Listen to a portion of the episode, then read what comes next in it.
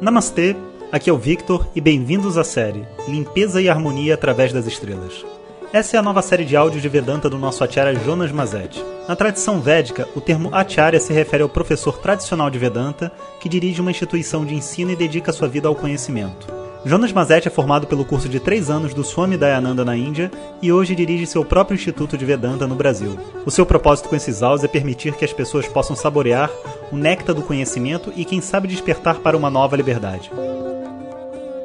Om Shri Guru Pyo Namaha Harihi Om Bom dia.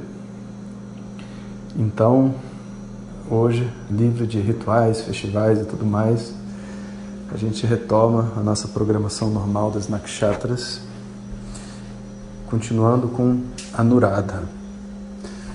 E agradeço a todos pelas mensagens, o carinho no Instagram, no Facebook. Realmente é um prazer poder fazer esse tipo de trabalho e ajudar as pessoas de uma maneira livre né, e receber essa gratidão. É muito bom. A gente, inclusive, essa esse símbolo né, da Nakshatra de hoje, a Nurada, tem a ver com isso. Antes de prosseguir, eu queria lembrar que Vishaka, a nossa estrela anterior, essa que dá essa coisa de, da determinação, da mente focada, o símbolo dela, né, como é determinação, muitas vezes é uma linha ou um alvo, né, mostrando essa coisa da mente estar focada. A gente viu há um tempo atrás né, estrelas que vinham em pares que era Purva Palguni e Uttara Palguni. E agora a gente está vendo então Vishaka e Anuradha, que também vem, vem em pares, porque Vishaka, esse nome a gente sabe que o nome original deveria ser Radha, né? porque Anu é só aquela que segue. Então aquela que segue Radha, então significa que a anterior né, tinha que ter se chamado Radha. Em algum momento isso foi embora. A diferença da energia entre as duas estrelas é leve mas é muito significativo. As duas têm essa, essa coisa de focar, sabe? E de se conectar com uma coisa só, de seguir em frente, de se dedicar. Mas a primeira tem esse aspecto da determinação. E a segunda, Nurada, tem esse aspecto do amor, da dedicação, da devoção.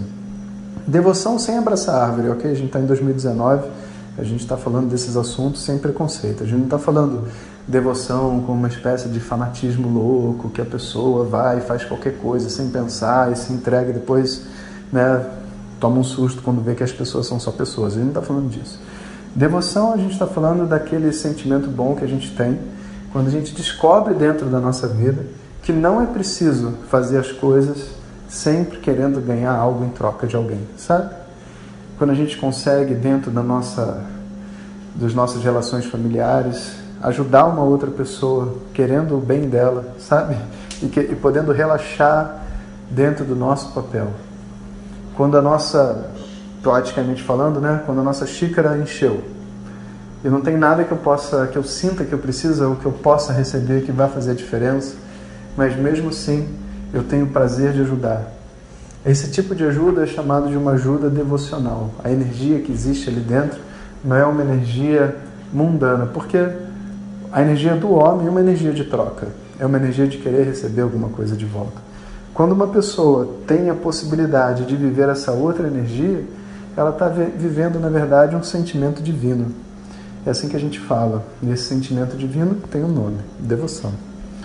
E Anuradha, então, significa né, é, aquela que acompanha Arada, a estrela Arada, e Radha vem de Aradhana, Aradhana significa uma, uma entrega, uma devoção. Né? Então, o símbolo né, de Anurada é uma flor, porque a flor representa né, o amor, representa a devoção. A deidade que preside essa estrela é Mitra. Mitra significa um amigo, Mitra também é um dos nomes para o Sol, porque o Sol é um amigo.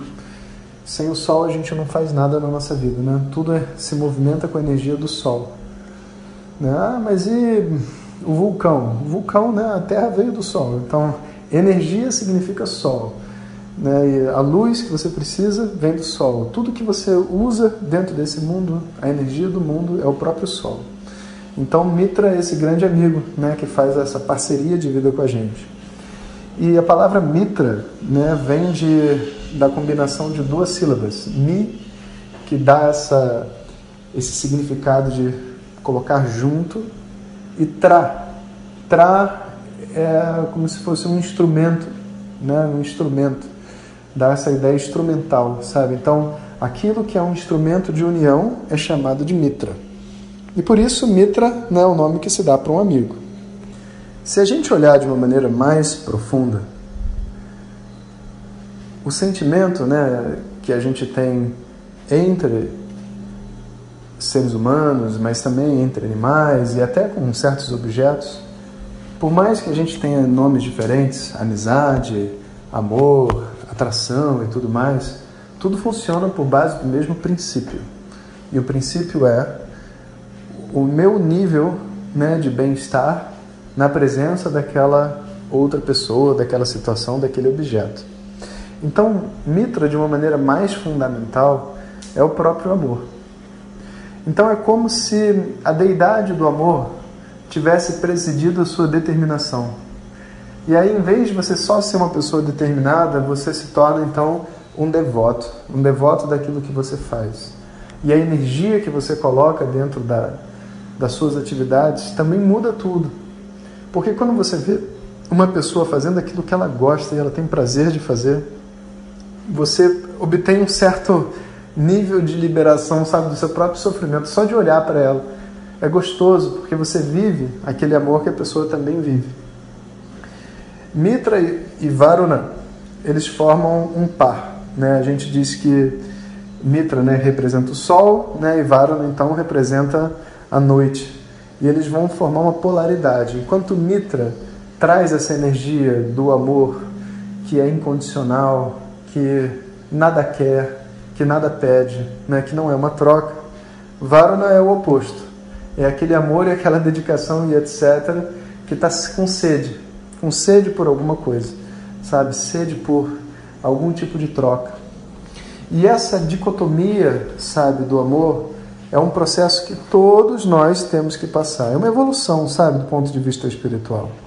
Não tem nada de errado em a gente começar o nosso caminho, né, querendo o bem das pessoas e depois de um tempo descobrir que a gente estava querendo o bem das pessoas para ficar bem. Porque a verdade é essa, né? A gente começa assim, em nome de uma grande, é, de um grande altruísmo e tudo mais. Eu ajudo as pessoas para obter reconhecimento eu ajudo as pessoas para que elas possam me ajudar no futuro. Eu ajudo as pessoas para que eu me sinta seguro. Eu ajudo as pessoas porque aí elas vão gostar de mim e isso vai me dar prazer. E é bom saber que as pessoas gostam de mim. Né? Inclusive, se eu ajudar uma pessoa e ela ficar chateada comigo, eu ainda digo que ela é ingrata.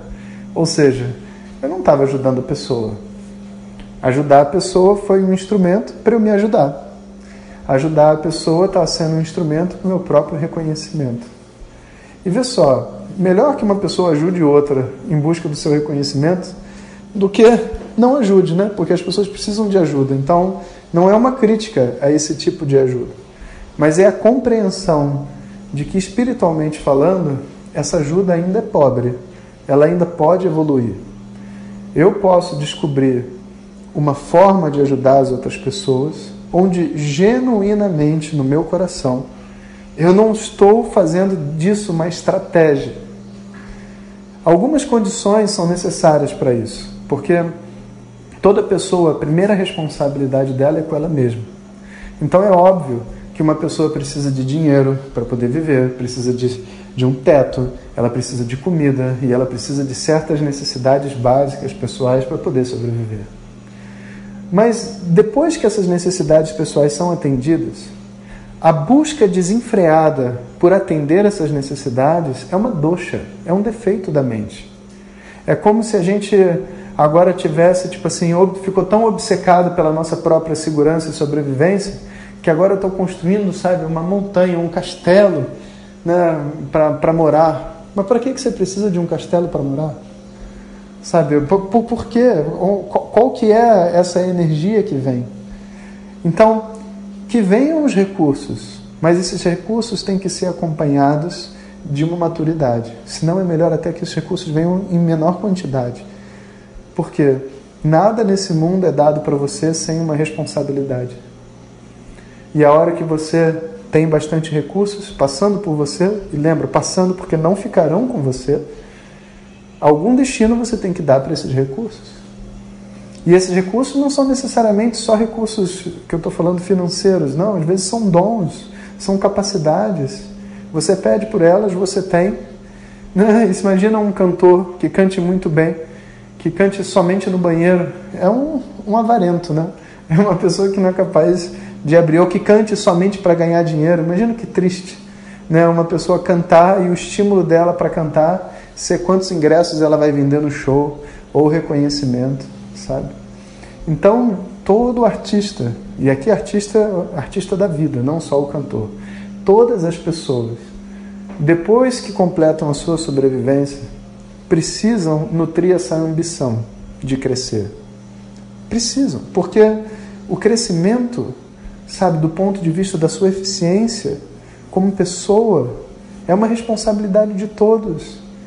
Todo mundo, sabe, na hora de, seja dentro de casa, fazendo a cozinha e cozinhando, uma vez que eu consigo manter minha sobrevivência, eu vou querer aprender a cozinhar mais rápido, melhor, para mais pessoas, sem perder tanto tempo. É uma responsabilidade com você mesmo, porque o seu tempo é o seu maior recurso. Então essa ambição de querer crescer e tudo mais, ela é pertinente. E em tempo, ela precisa ser convertida numa coisa mais profunda, que é a compreensão de que essa energia, essas bênçãos, essa vocação, esse conhecimento, esses recursos estão passando para você para fluir para o mundo. E que agora você tem uma responsabilidade e que não é mais agora necessário preocupar com a sua sobrevivência. Sua sobrevivência já foi estabelecida por você mesmo ao longo da sua vida.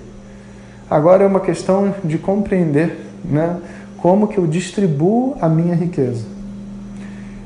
Essa vida, onde eu descubro como distribuir a minha riqueza, não é uma vida de uma pessoa rica, você está entendendo? Rica, popularmente rica falando. Ah, porque ela tem dinheiro, ela pode, por isso ela pode dizer isso. Não, não é isso. Na tradição védica, uma pessoa rica é aquela capaz de distribuir a sua plenitude. E todos nós carregamos essa plenitude dentro da gente. Pode não ser na forma de dinheiro, talvez. Pode ser na forma de paciência, na forma de atenção, na forma de um cuidado, na forma de uma palavra amiga. Mas você primeiro precisa descobrir essa plenitude dentro de você, essa força. Uma vez que essa força é descoberta, ela pode ser oferecida para as outras pessoas. E ao reconhecer essa força, você não se torna mais fraco, você não se torna mais inseguro. Não existe dentro de você um sentimento de falta. E, portanto, quando você oferece para o outro, não tem nada que o outro possa fazer por você. No máximo que você pode dizer é que você está pagando a conta. Você foi te dada a oportunidade de ter essa voz linda e agora eu canto pelo prazer de cantar, pelo prazer de ouvir as pessoas felizes pelo prazer de contribuir para o mundo, pelo prazer de ver como que as notas se misturam e eu consigo descobrir novos tons e novas melodias.